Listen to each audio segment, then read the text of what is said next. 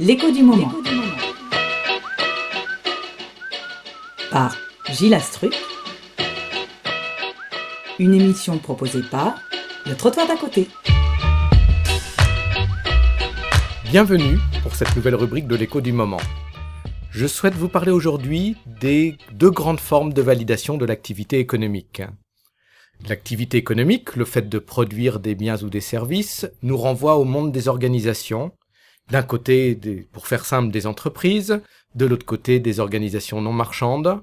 Après, il y a une question qui se pose à nous, c'est qu'est-ce qui permet à une organisation d'exister dans le temps, c'est-à-dire de développer son activité économique, de pouvoir exister aujourd'hui, de pouvoir mener son activité dans trois mois, dans six mois, dans un an?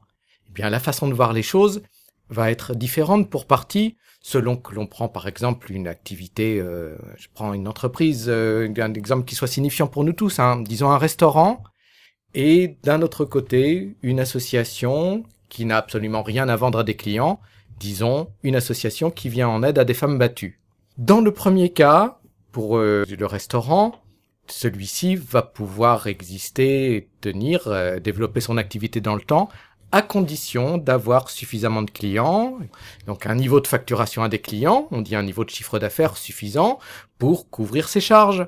Les charges, c'est les loyers, les assurances, c'est les salaires à verser, les cotisations sociales, les impôts. Si le, restaurant n'a pas suffisamment de clients pour arriver à couvrir ses charges, tôt ou tard, il fera faillite. Tant que son activité tient le coup, on dira en termes savants qu'il connaît une forme de validation de son activité qui est une validation par le marché.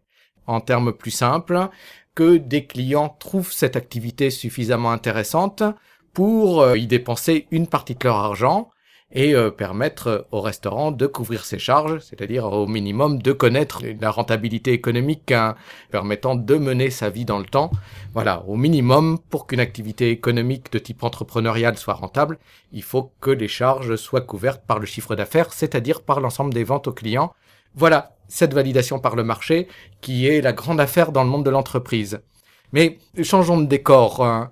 Euh, lorsqu'on se trouve au sein d'une association euh, qui vient en aide à des femmes battues, un aspect qui va être assez similaire, c'est quand nous nous plaçons du côté des charges, comme dans un restaurant, dans une association qui aide des femmes battues, eh bien, il y a des locaux, donc des loyers, des assurances, il faut rémunérer du personnel, verser des cotisations sociales à l'URSSAF, euh, à l'assurance chômage, etc., payer des impôts.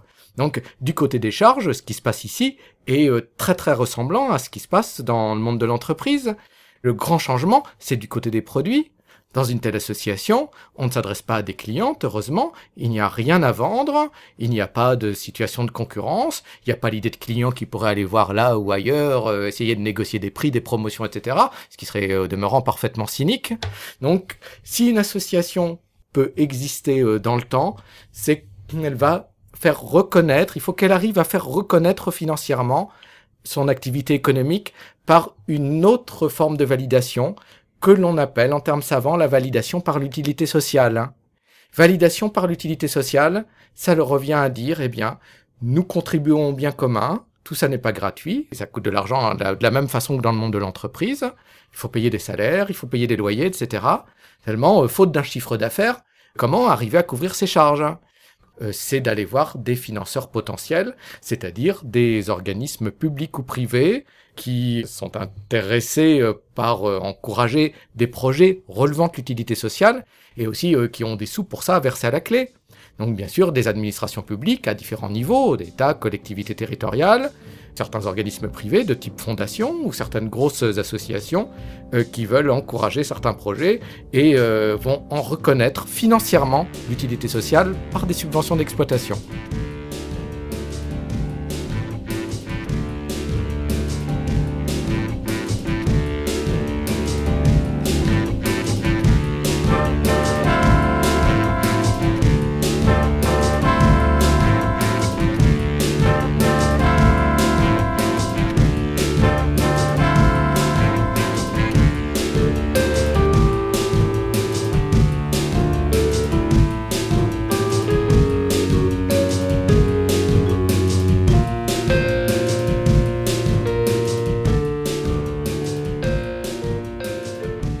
Faut-il comprendre de mon propos que les entreprises peuvent exister dans le temps grâce à la validation par le marché et que le secteur non marchand, donc tout ce vaste halo d'organisations non marchandes, euh, existe lui grâce à une reconnaissance financière par l'utilité sociale?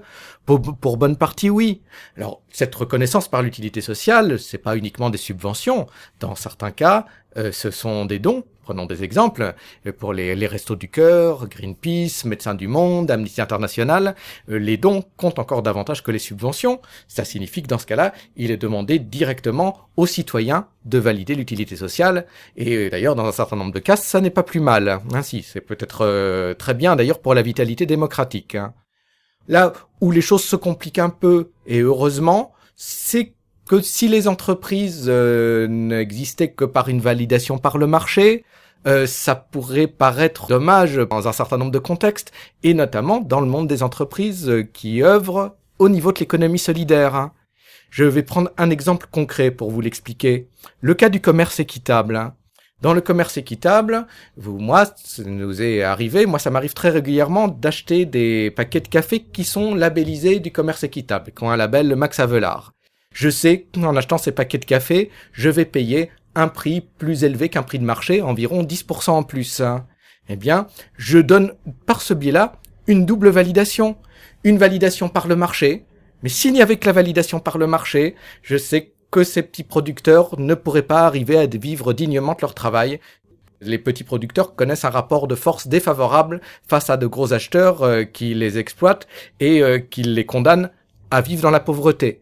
L'idée du commerce équitable, c'est d'inciter le consommateur à acheter à un prix supérieur à un prix de marché pour qu'au-delà de la validation par le marché, il y ait un supplément apporté qui correspond à une validation par l'utilité sociale. La contribution au bien commun, dans ce cas-là, la contribution au bien commun, c'est de dire ces petits producteurs peuvent vivre dignement de leur travail, ils vont s'organiser aussi d'une certaine façon grâce à ce surplus pour une euh, organisation coopérative, euh, décider entre quelles habitations peuvent être construites pour le bien commun, éventuellement dans une communauté villageoise embaucher un instituteur, tout l'intérêt dans certains cas d'une hybridation entre validation par le marché, validation par l'utilité sociale, de faire euh, valoir cette validation par le consommateur lui-même.